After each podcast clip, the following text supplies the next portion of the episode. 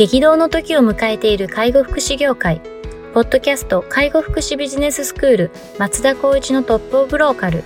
大手外資系アパレル会社のトップセールスマンから介護福祉事業経営者に転身した松田光一がこれからの介護福祉経営に求められるものについてお伝えしていきます。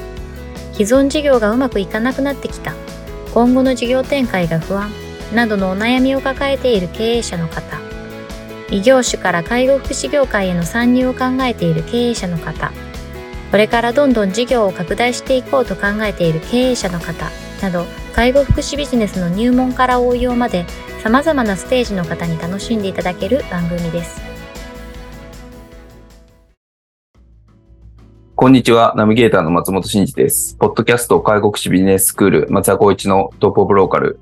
トップオブローカルとは、介護福祉業において地域に密着し、地域に愛されることで地域のナンバーワンになることです。松田さん、本日よろしくお願いします。よろしくお願いします。はい、今日も行きたいと思います。今日はですね、ニュースを取り上げたいと思います。はい、ではご紹介します。えー、日本デイサービス協会は10日、最低賃金の引き上げを踏まえた介護報酬の見直しを求める声明を公式サイトで発表した。他産業で賃上げが進む中、法定価格でサービス料を変えられない介護事業者が置き去りにされていると問題を提起。通所介護の基本報酬の引き上げを訴えた。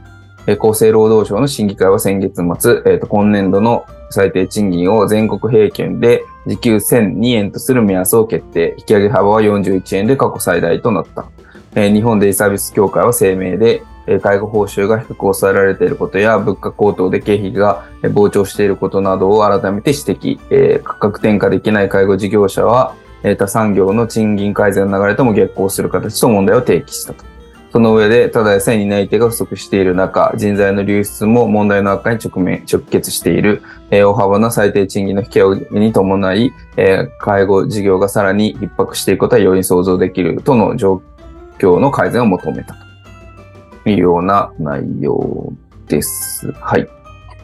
最低賃金がまず1002円になったというところで、はい。これ、は、41円引き上げになったということで1002円ということはきっと今まで900円台がついに1000円を超えてきたということですよね。うん、そうですね。愛知県でも980円台でしたよね、確か。これを超えてというところで、まあ、介護業界は報酬が決まっているから、うん、なかなか上げれないんだと、賃金を。なので、そもそもの報酬を上げてくれというような、うん訴えですけれども、どう思われますか？もうこれはもう、あの、協会団体の方々が、やっぱりこう、しっかりとロビー活動していただきたいなっていうのが思いますけど、うん、やっぱり、どうなんだろう？私が中小零細のこう法人の代表としてってなると、まあ、法律って、まあ、正直変えられないので、うん、どうやったらそこを、まあ、やっぱりこう、報酬で戦うっていうこう採用の部分に関して、報酬で戦うってなるとね、こう大手企業には負けちゃうなと思いながらも、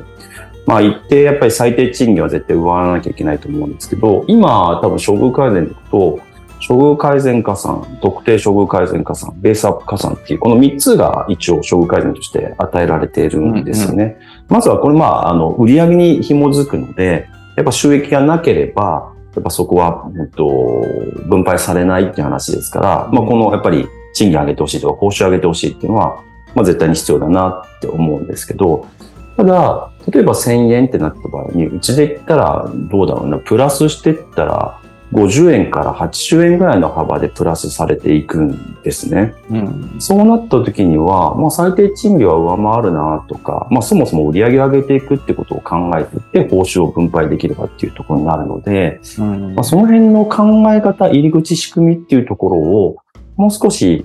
うんと、深掘っていけば、もしかしたら何かしらの選択肢が増えてくるんじゃないかなっていうのはいつも思いながらやってたりしますね。で、この最低賃金上がったっていう話に関しては、もう私どもも最低賃金上がるっていうことで、まあ来年度の報酬、別にこう基本の、うんと、基本給か、を上げていくって形でもう、あの、資料と確認しながら、ベースアップをしようと。で、ここに評価制度も紐づいていって、みんなの賃金が上がっていく形を取ろうというふうにはもう進めているので、まあ、その報酬を上げてもらうっていうのと一緒のように最低賃金が上がるから、ここでいう労務的な部分もちゃんと早く取り組んでいかないと、求人票とか採用につながってくるので、まあ、いち早くここは着手するべきかな、みたいなところが、個人的には思ってますね。うん、なるほどですね。まあでも難しい話ですよね、これは非常に。そうですね。なんか、一般的なその市場経済の中でこう、戦うビジネスであれば、当然この自分たちのこの価格決定権っていうのは、基本的には自分たちにあって、うん。その価格に基づいてお客さんに選んでもらえるかっていうところではありますけど、まあこういう公的なサービスになると、どうしても価格っていうのは国が決められるもので、まあそうなると、どれだけ質のサービスしようとも、トップラインっていうのは一定見えてしまいますもんね、デイサービスそうですよね質を上げるってなると、例えばサービスを向上させるとか、うん。うんサービス数を増やすとかっていうふうにちょっと安易に考えちゃうと、やっぱり絶対にコストがかかってきちゃうので、うん。だからこそイコールやっぱ賃金を上げる仕組みが欲しいみたいなところになってきちゃうとは思うので、本当に難しいですよね。ですね。まあ、大手の、まあちょっと今回の場合はデイサービスでしたけど、うん。損保さんとか、もう一律で給料上げるみたいな話はまた出てたりとかうん。するので、なんかまあお大手さんだと、まあ規模が大きいんで、そういうドラスティックな、こう、賃金制度改定みたいなのもできるんでしょうけど、まあ中小になるとなかなか内装で触れないよっていう話になりますもんね。そうですね。うんどこかで補填できたりとか、何かでリカバリーするみたいなところが、多分大手ってあったりするとは思うんですけど、うんなかなか中小零細っていうのは多分もうギリギリなラインでやっていて、じゃあ思い切ってあげるかって言ったら売り上げが下がった時点でもうすぐにもそうですよね。う倒産になっちゃうっていうような仕組みになっているので、なかなか難しいですよね。まあだ、だからといって介護報酬を上げていくっていう動きにはどう考えても、まあ、ならないですよね。これはならないですね。間違いなくもう人数も増えていくことですし、財源の話っていうところに紐づいちゃうので、うんだから、まあちょっと処遇改善っていうことで、なんとなく、こう、まあ前提、自分たちの頑張りがあれば、そっち側が上がっていくよっていうような仕組みにしてるんですけど、うん。とはいえ人数制限ありますからね。そうですよね。もしくは決まってますよね、みたいな。もしくは、それこそ、要介護1、2を、地域の総合事業に関して、3、4、5っていう重い人だけを見て、それで価格を上げる、単価を上げるみたいなうんそうですよね。方にし考えますよね、普通国。限られた財源の中でいくと。うんだって報酬自体も下げようとしてるわけじゃないですか。そうですね。うん。ほんで、じゃあ、重度受け入れれば単価高いんだよみたいな話ですけど、重度を受け入れる体制を取るためには、やっぱりこの経験者を雇わなきゃいけないから、絶対賃金設定は高いわけなので、そうですよね。一緒じゃんっていう話もなりますしね。なんかまあ結局、なんかメメリハリの問題にさせられてしまいそうだなっていうのは、うん、なんかちょっと思ったりもしますけどね。なんか、なかなか厳しい環境ではあるというところではありますけどもね。企業努力しろっていうことを言ってんのかみたいな話かもしれないですけど、うん。もうちょっとこれに関してやっぱりその定員数が決まっていて、スペースが決まっていてっていうこのルールがやっぱりがっちりある以上、もうやっぱりこう変えられない事実を変えるっていうことはもう難しいので、うん。もうそうするともう本当に、うんと、報酬に対してやっぱり人件費を下げるってことでしか利幅を取れないわけだから、うん。人件費というかこう、うんと、販管費ですよね、うんを下げるっていうふうにいくと、こう、うんと、物価指数も上がっていて、高騰されているガソリン代もそうだし、じゃあどこで上げるんですかみたいな話になっちゃいますね。そうですよね。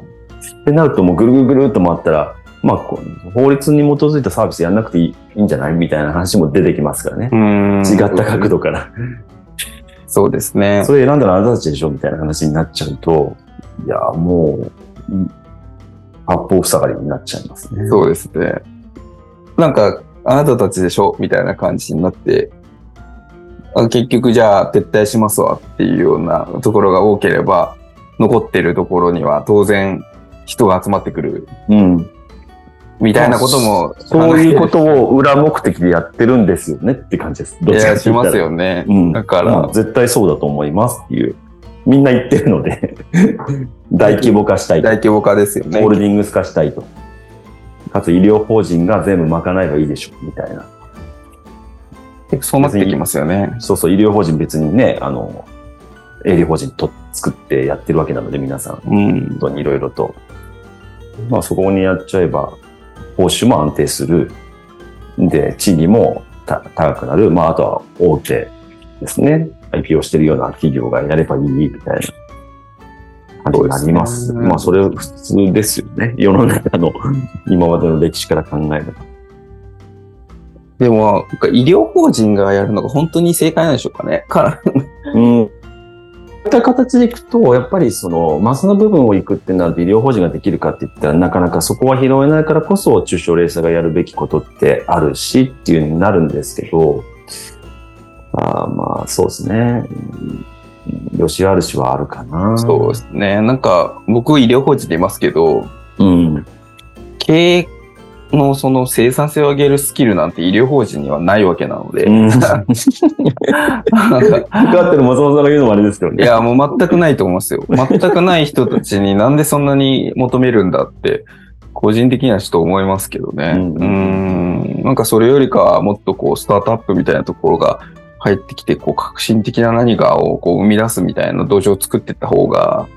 なんか長い目で見るといいんじゃないかなと思っちゃうんですけどね。うんうんそうですね。まあ、革新的な何かっていうのが生み出されるっていうことが、やっぱりこう、なんだろう、その業界の活性化にもつながると思うんで、それはこうすごく願いたいなって思いつつ、まあね、こう縦割りだったりとかね、そうですね。結構規定概念が結構はびこってる業界ではあそうですね。ったりするなかなか難しいですよね。難しいんだろうなっていうのはありますけど、まあ、でも、そういう活動をしている方々もお一定数いらっしゃるというのも理解しているので、うんうんそこは期待したいなとは思いますけどね。はい。まあちょっとこの辺のこう最低賃金とのこの